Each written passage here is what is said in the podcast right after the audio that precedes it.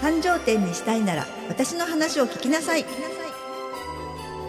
この番組は静岡で有名な洋菓子店スズトラ創業者でありさまざまな店舗の企業経験を持つ小川陽子が悩める女性店舗経営者に送る応援型ポッドキャストです。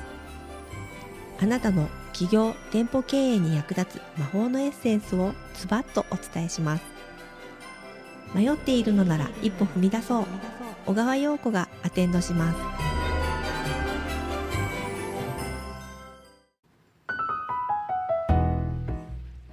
こんにちは。女性店舗経営者のための幸せアテンダント小川陽子です。こんにちは。よろしくお願いします、はいお願いいたします。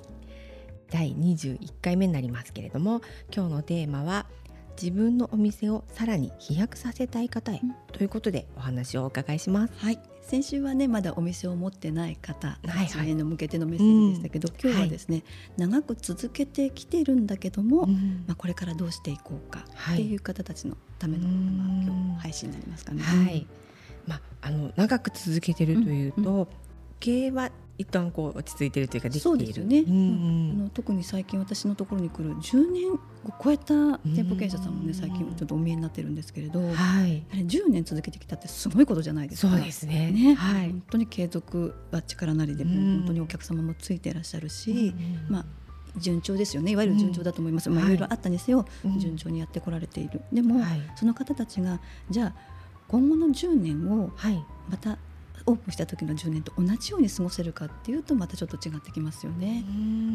お店を拡大していきたいのかあの飛躍させていきたいのかってその店舗経営者さんによって違いますが、はい。まあ、でも多くの、まあ、女性店舗経営者さんたちはですね、はい。まあ、自分をどうステップアップさせていきたいのかっていうことに悩まれている気がします。なるほど、うん。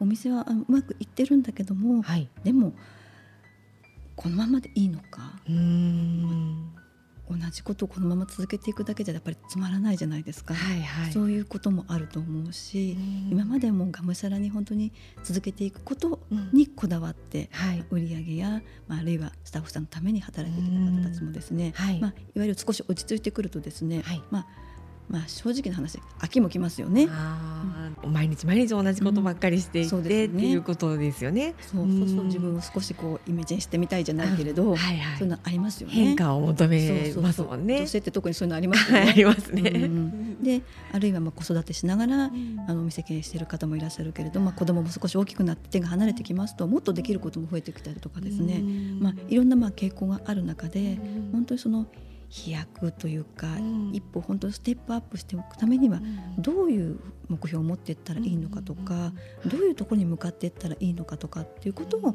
まあ、登壇されるあうんの経営者さん最近ちょっと多い気がしますね。そうなんですね。うん。10年やってうん。順調かなってうん。周りからは見えるとは思いますけれども、うん。実は経営者さんはそういったことを悩まれるっていうことですね。はい。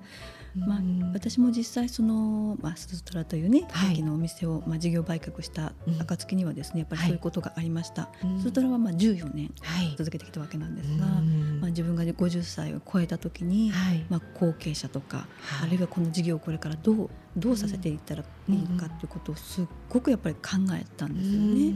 まあ、それで、まあ、事業、まあ、承継に至ったわけなんですけれど、はい。ねまあ、これがまあ正しいかどうかはね、まあ、いろいろああの考え方賛否いろいろあると思いますが、うん。でも経営者っていうのは本当にその自分のお店を子供のように育ててきてるわけですよね。はい。だからこのお店がどうどうこれからっっていうことは常に常にやっぱり考えて行動してきているはずなので、まあ、そこが、まあ、10年超えてきたりすると、ちょっと一旦ね、あのまあ、整理しなければいけない時間になってくるのかなと。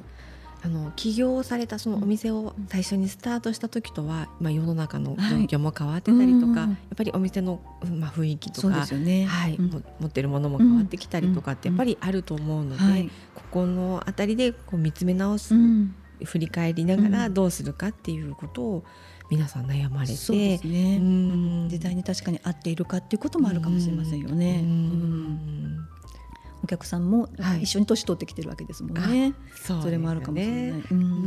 あるいはやっぱりその私と同じように事業をじゃあ誰に託していこうかっていうことで、うん。まあ、思われる方もいらっしゃるかもしれない。ですね、うん。そこ本当にちょっと深刻な、うん、ことかもしれないですね、あるいは新たにチャレンジしたいなんていうやっぱり方もいらっしゃいます、はい、自分が今まで散々現場に入ってきていて、ねやはり体や気力っていうものも多少はやっぱり年齢とともに落ちてくるわけですよね。はい、そうするといつまでたっても自分が現場から離れられない状況ではっていうことで、何か違う、まあ、収入を得るための事業をやっぱり作っていきたいという方もいらっしゃいました。なるほど、まあ、育ててお店がお店が育ってきて、まあ、スタッフさんも一緒に育っていって、その方が次をっていうふうになっていく場合ももちろんあるんでしょうけれども、必ずしもそうではない。そうそうそうそうそう。だって自分が経営者なんだから、まあ、辞めるという選択ももちろんなきにしもあらずですよね。はいはい、ね自分のタイミングを見て、うん、それもまあ選択肢が選択肢と一つはあるわけですけれど、うん、まあ、そのとにかくいろんな意味で、あの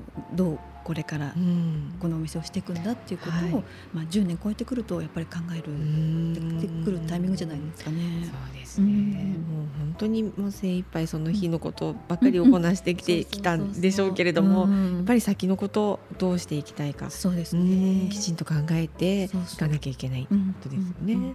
その時に私がまあアドバイスするのはですね、はい、やはりそのじゃあ自分はどうしたいかどうしたいんだってことですよね。そうですね。そうあのやっぱりお店経営楽しいことばかりじゃないですよね。大変なこともいっぱいあって苦しい時もありますよね。はい、でもでもやっぱり頑張って10年やってきたんだったら、はい、まあその土台があって今後は楽しめたら最高じゃないですか。はい、そうですね、うん、だから本当に自分が本当にこの仕事で楽しめているのか、うんうん、本当にやりたいことをやっているのか、はい、ということを、まあ、今一度ちょっと自分に問う時間にもしてほしいとお願いしています。そうですね、うん、方向性を見極めていくっていうことが本当にこのちょうど10年、まあ10年じゃないにしろも、そのあたりになってくると、うん大になってくる、そうですね。その会社のためにとかお店のためにやらなきゃいけないになってないかってことですよね。もちろん経営者だから大変、大切なことなんだけれども、でも自分が心から楽しめてないことに、はい、やっぱり力って注げないんですよね。ですね、やらなきゃいけないじゃなくて楽しめて、前を向けて。そうそうそうそう。やりたいになってるかってことですよね。まあ、それこそ本当に自分で決断していかなければいけないわけで、うん、誰のこう助言とか関係ないでしょうね、経営者っていうのは。だから自分にやっぱり問う自分の心に本当にやりたいことをやれているのかっていうことをまず問うっていうことをしてもいいんじゃないでしょうかね。やっぱりそうしないとなかなかその次にいけない。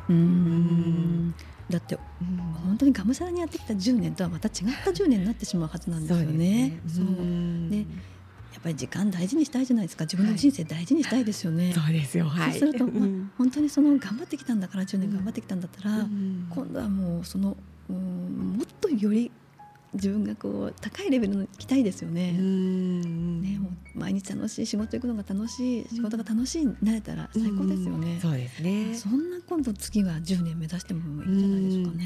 そうですよね。本当にまあチャレンジするにしろ何か、あのステップアップ、うんあの今までやってきたことをそれ以上にしていくために、うんあの振り返りながら、はい、考えていくっていうことが大事ということですよね。それが飛躍、うん、だからその飛躍っていう言葉を聞いてしまうとその本当に拡大とか、はい、店舗をまた出していくとかっていうことだけじゃなくて、うん、自分の心がやっぱりこう、うん、なっていくっていうか、うん、そんなふうにまあ、私はあのしていきたいなというふうにそうですね。はいありがとうございました。番組では、えっと、皆様からのメッセージやご感想をお待ちしております、えー、概要欄のメールアドレスか各 SNS の DM でも構いませんのでお気軽にお寄せください。お待ちしております。それでは最後になりました、えー、今日の魔法の言葉よろしくお願いします。はい。繁盛店にしたいなら思考は現実化するよ。